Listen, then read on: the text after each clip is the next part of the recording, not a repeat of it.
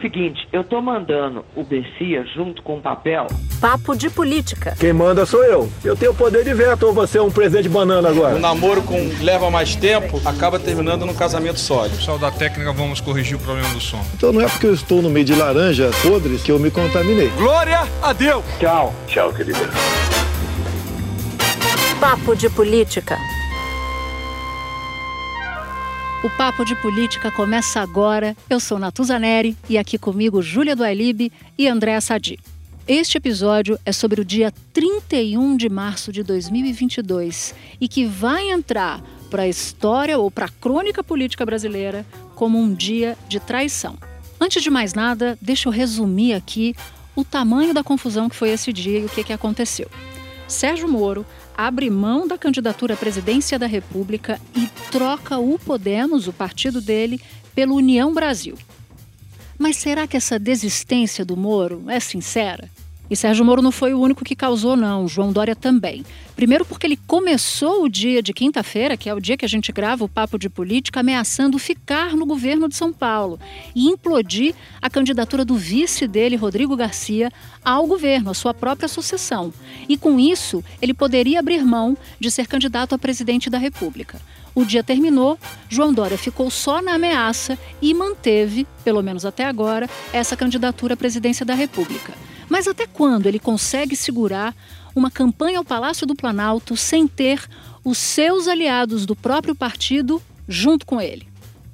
E foi tanta reviravolta, tanta ida e vinda, tanto plot twist, que a gente teve que recorrer a um áudio do nosso querido Galvão Bueno para traduzir o que foi esse dia. Ninguém sabe o que faz, ninguém sabe para onde vai, ninguém sabe onde pula, ninguém sabe para onde olha.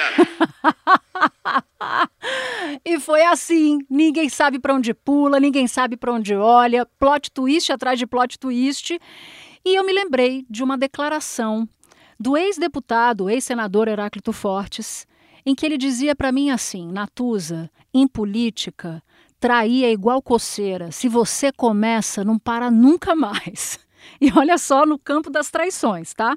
Eu quero começar com o Podemos de Sérgio Moro, quer dizer, o ex de Sérgio Moro. Sérgio Moro se sentiu rifado pela presidente do partido Renata Abreu, que, segundo a minha apuração, uma semana atrás, foi até o Sérgio Moro dizer: por favor, abra mão da sua candidatura a presidente da República. Moro, ao se sentir traído e abandonado pela presidente do partido, resolveu conversar com Luciano Bivar, do União Brasil. E sem saber o que vinha pela frente, de saída ele já foi entregando tudo: os anéis, os dedos e a pré-candidatura à presidência da República. E a Renata Abreu, que é presidente do partido, também diz que se sentiu traída ao saber pela imprensa do abandono de Sérgio Moro. Agora, se for para falar em traição mesmo, a gente vai para quem dá aula normalmente a cada eleição, o PSDB. João Dória se sentiu traído pelo PSDB, mas sobretudo por Rodrigo Garcia, o vice dele, e pelo Bruno Araújo, que é o presidente do partido. Ele começou a identificar uma movimentação no sentido de abandoná-lo depois do dia 2 de abril, que é quando começa de fato a fase de pré-campanha mesmo, o início da pré-campanha. Ao se sentir traído pelos dois, ele resolveu trair. E aí ele começou a dizer que ia ficar no governo de São Paulo. Rodrigo Garcia, que também começou a sacar que as gavetas não estavam sendo limpas, que a mudança de João Dória para fora do Palácio dos Bandeirantes não estava de fato acontecendo, resolveu ir até João Dória e perguntar: escuta, e aí? Você não vai sair? E aí Dória respondeu: no caso, não, não, não, eu vou ficar. E aí começou a confusão inteira dentro do PSDB. Começou a romaria ao gabinete de João Dória, depois dessa conversa dele com Rodrigo Garcia. O que, que aconteceu? Lá vão os aliados tradicionais de Dória e dizem: você tem que sair. Se você não sair do Palácio dos Bandeirantes, você vai ficar sozinho, e assim começou a saga. Da ameaça de Dória a descumprir o acordo e ficar no Palácio dos Bandeirantes, abria, portanto, mão de ser candidato à presidência, mas também não deixava o espaço aberto para Rodrigo Garcia assumir.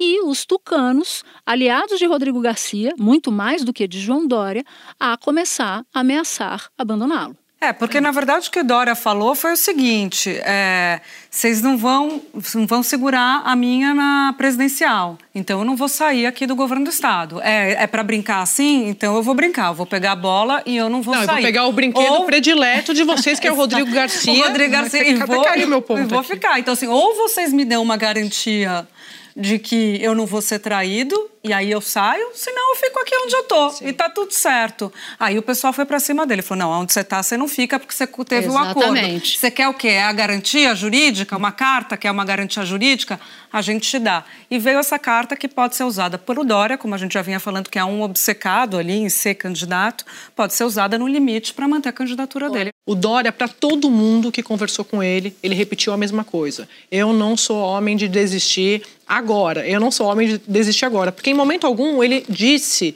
que ele, poder, ele não poderia desistir mais para frente. Ele não deixou, não descartou abrir mão lá na frente. Falou em evento para empresário, falou é, a alguns aliados, como desses partidos da terceira via. O que, tá, o que surpreendeu todo mundo hoje de manhã foi esse movimento para permanecer no Palácio dos Bandeirantes e retirar a pré-candidatura. Até hoje cedo, quando a gente viu essa notícia, chamou a nossa atenção porque a gente conhece de cobertura de muito tempo o perfil do João Dória. Ele é, não só bate o pé, como é, prova disso é que ele foi para as prévias. É, ele não, o que eu quero dizer é que ele não é, é malquisto de hoje no PSDB. Sim. Ele já não é uma pessoa querida há muito tempo. E mesmo assim, ele foi para as prévias sem muito apoio, mas ele tem a máquina e conseguiu ganhar as prévias do Eduardo Leite, porque essa articulação para que o Leite fosse pré-candidato à presidência também não é de hoje, mas eles não conseguiram emplacar o Leite nas prévias. Eu já acho que o Dória quis, na prática, dar um susto mesmo. Tipo, olha, vocês estão achando que vocês é, vão ganhar todas? Aqui vocês não vão ganhar. É, foi um contra-ataque, né? Foi. É. Vocês vão, eu vou implodir esse palanque de São Paulo. Entendeu? Eu vou implodir a, a joia da coroa do PSDB, é. que é o palanque de São Paulo. Desde 94. Né? Desde 94. E o Rodrigo Garcia, quando soube disso também, é, os aliados dele me dizendo que ele se sentiu usado. Na prática, o que o Dória fez foi usar o fator, a carta na manga Rodrigo Garcia, para conseguir o que ele queria. Esse documento que a Júlia fala, que é um documento jurídico porque o Dória, nos últimos dias, também diante desse golpe que está se armando do Aécio com o Eduardo Leite, ele começou a dizer para os aliados dele que se eles quisessem anular as prévias, isso tudo ia parar na justiça. Então ele precisa ter elementos ali também para conseguir construir a sua tese na sua defesa. É, a situação dele continua difícil, que ele tem agora essa segurança jurídica da carta e ele sempre levou em consideração essa possibilidade de judicializar a questão das prévias. Então agora ele tem uma segurança maior, mas continua no cenário a possibilidade de judicialização, porque parte expressiva do PSDB não quer como candidato. Ele tem dificuldade, né, Andréia, de fazer aliança uhum. com União Brasil e MDB. O PSDB tem uma federação já fechada com Cidadania, mas quer atrair MDB e União Brasil e tem uma dificuldade. Agora é interessante isso, jogando a bola para uhum. vocês, porque quando a gente conversa com o pessoal dos, dos partidos, né, MDB e União Brasil, com Dória a gente não fecha. Aí você vai bater com o pessoal do Dória e o próprio Dória, né? Não, as negociações estão avançadas, está é. tudo encaminhado, não tem resistência. Então, quer dizer, cada um está fazendo um jogo também, e é um jogo de interesses que tem a ver com recursos para a campanha, Sim. né? Tem um monte de coisas aí envolvidas que podem definir mas é uma caminhada complicada. Alguns integrantes do PSDB que apoiam a candidatura do Dória estavam me dizendo que acharam tudo isso um grande circo. O Dória reagiu e disse para essas pessoas que estratégia não é circo. Então, assim, ele pode até desistir da candidatura à presidência, mas vai ser uma decisão dele. Não vai ser uma articulação do Eduardo Leite com a Aécio ou um bypass do Rodrigo Garcia é a partir do dia 2. Quem vai determinar se o João Dória fica ou sai da candidatura, da disputa, da corrida presidencial, vai ser o João Dória. Eu acho que você você fechou. Você Ele achou? tá com. Achei. Achei que você foi. Achei que você mandou bem. Ele e é eu... protagonista, né? Dele Sim. mesmo, das decisões dele. No Sim. final das contas, é. Fala. e eu não, eu digo mais. João Dória pode ficar o máximo, de, ainda que vamos, vamos considerar aqui que João Dória não vá até o final, né? uhum. né? Porque essa possibilidade porque não pode ser descartada. Depende das pesquisas, depende, depende né, do, do eleitor. Depende né? da vontade dele, né? Ele não pode ser candidato do eu sozinho. Uhum. Mas ele não vai facilitar a vida para o Eduardo Leite, Sim. porque agora virou uma questão de honra. Uhum. Ah, é? Vocês querem me dar o golpe? Então eu vou aqui ser uma carne de pescoço. Está aqui o documento do Bruno Araújo assinado ah. de que eu sou o pré-candidato. Então vamos para a justiça, vamos judicializar. Isso pode dificultar muito a vida de Eduardo Leite. Eu não sei se você concorda, Júlia. Dificultar muito a vida do Eduardo Leite para ingressar na disputa? Acho, acho, que sim, acho que sim. Acho que o jogo do Dória foi exatamente esse. Uma fonte me mandou aqui um checklist, começa assim: cria confusão para arrancar a segurança da legenda, a segurança jurídica. Checado, conseguiu.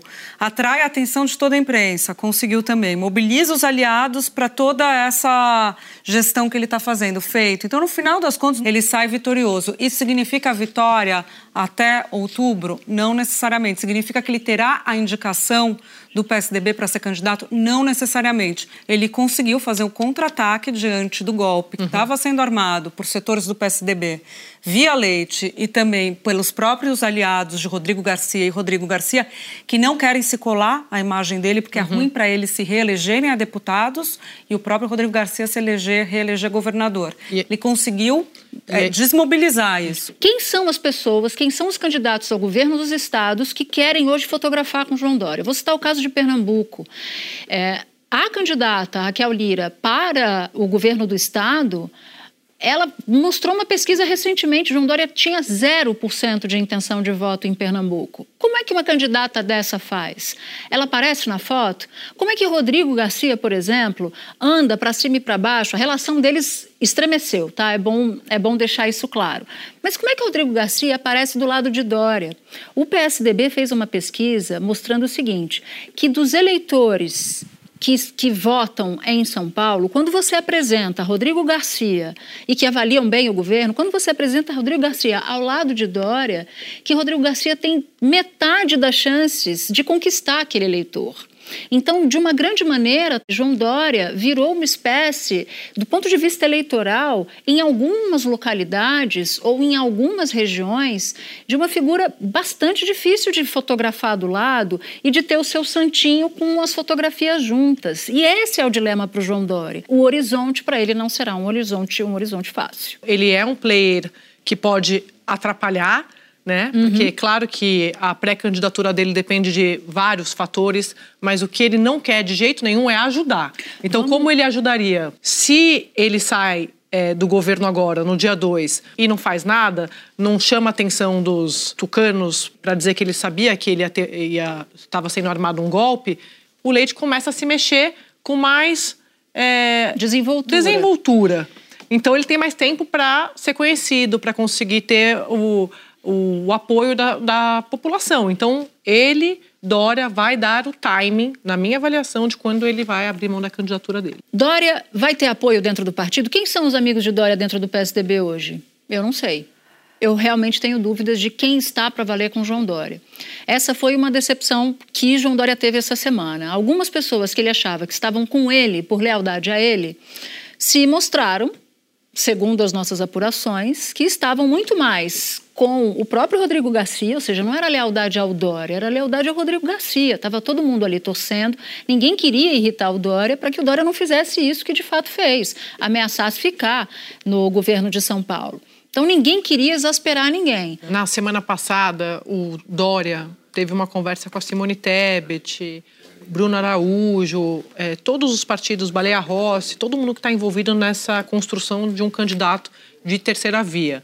O Dória sempre deixou aberto, em aberto, essa possibilidade de abrir mão da candidatura por um nome dessa terceira via, mas lá na frente, ali junho, julho, quem tiver melhor nas pesquisas. Esses partidos eles não, primeiro que eles não sabiam de nada, segundo que eles começaram a me dizer que eles poderiam também não fazer um acordo com o Eduardo Leite, porque como que o Eduardo Leite chega agora, provoca todo esse abalo na, no desenho do PSDB e quer entre aspas sentar na janelinha, foi a expressão que eu ouvi de um desses pré-candidatos. Então, o Leite também vai ter dificuldade de já começar a negociar com esses partidos, porque assim como o Dória, o Leite, se quiser sa- sair candidato à presidência, mesmo que lá na frente, ele precisa começar agora a conversar com aliados. O problema é que se ele começar a conversar agora com aliados, ele avança o sinal e se coloca muito na condição de golpista. Está exposto, né? É. Um detalhezinho saboroso que a turma do Leite viu essa cartada que tem incluída a carta né, do PSDB como algo que não vai funcionar e falou assim, candidato que precisa de cartinha não é candidato. É, né? e outra Eles coisa. Estão querendo usar isso, mas... O que não deixa de ser uma verdade. O que, que acontece a partir de agora, né? Até onde vai esse fôlego, esse fôlego de João Dória? E eu já vou me corrigindo aqui porque eu não acho que seja fôlego. Eu acho que ele terá muito pouco fôlego. Agora, como é que Dória vai fazer?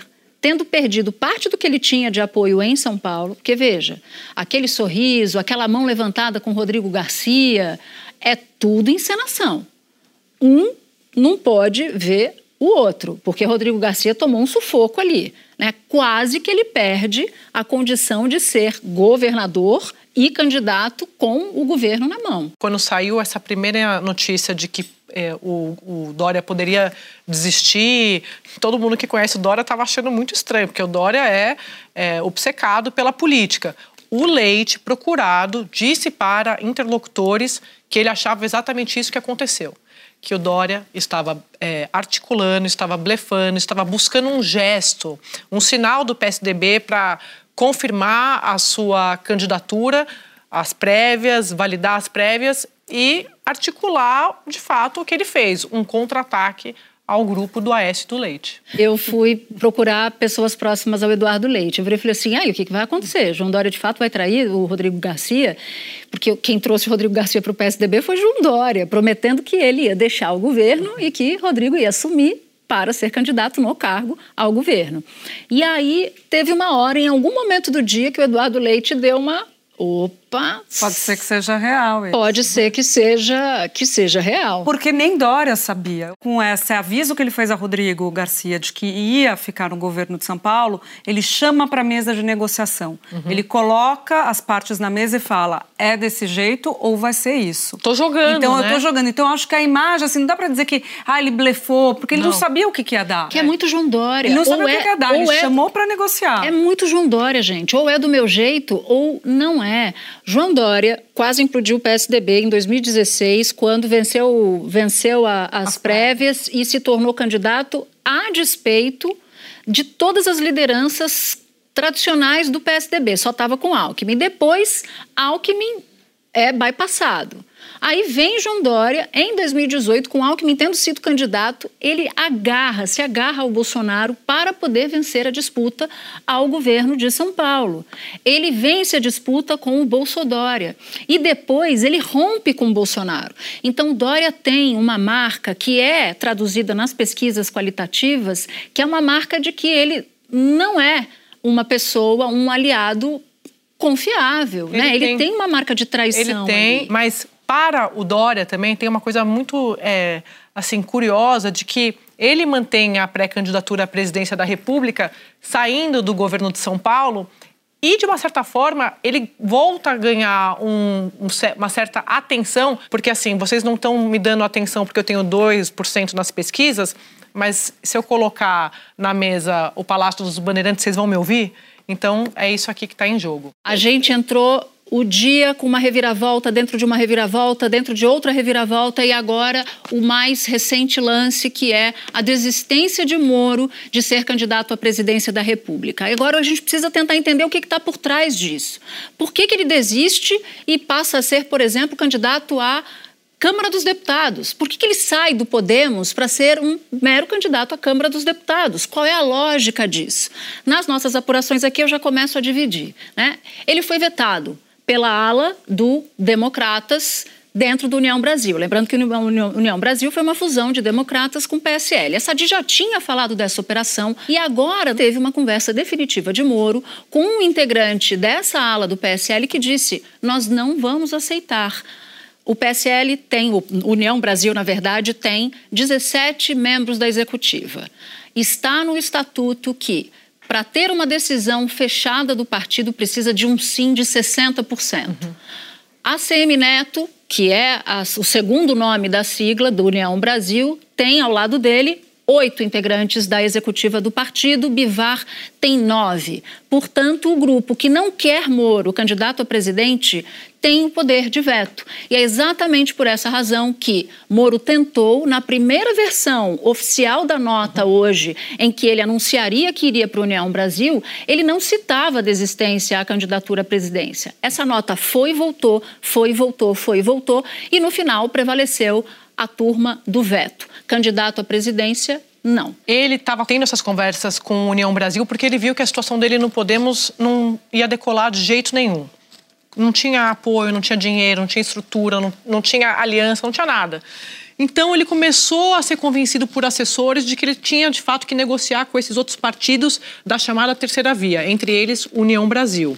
Começou com interlocutores do Luciano Bivar, que é o presidente do partido, mas essa ala do DEM, que é comandada de fato pelo ACM Neto, candidato lá na Bahia, deixou muito claro para o Bivar que tudo bem o Moro ir, ia ser muito bem-vindo, inclusive como puxador de voto, porém não dava para manter a candidatura à presidência, porque o, o partido ele está de olho também nos palanques, nas suas questões locais. Claro. Então, se você tem um Moro que, primeiro que do ponto de vista de acordo com outros partidos, o Moro ele não é uma persona grata, porque ele teve na política, né? Na, na política. Né?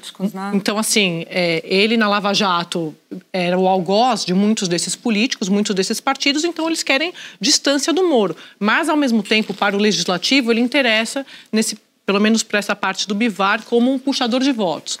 Agora você tem de fato o, uma, um, ra, um, racha na cúpula do partido, porque essa ala do DEM que me falava mais cedo que ia vetar o Moro se ele mantivesse a candidatura à presidência da República, a turma do Bivar me diz que, olha, na verdade, o que ele fez foi é, retirar a pré-candidatura. É, mas lá na frente, quem está no banco, né? É. Tá no banco, tipo Eduardo Leite, foi, tá no PSDB, todo, tá, ele tá no banco esperando. Eu diria que o Leite tá no aquecimento. Tá no aquecimento. Né? Tá tão Saiu do banco já. Sobra pra mim essa bola, já tô por aqui mesmo, né? Já tô aqui no União Brasil. Mas tudo para dizer para vocês que a equipe do Moro, é, ele estava preocupado com isso, troco ou não troco de partido, e a turma dele disse: olha, você precisa tirar a toga, de uma vez por todas, entrar na política e negociar, o que é muito difícil por todos esses fatos, itens que eu trouxe aqui. E para concluir, passar para a Júlia é, no, nessa vamos ver o que vai acontecer, ele ainda precisa conversar com Simone Tebet,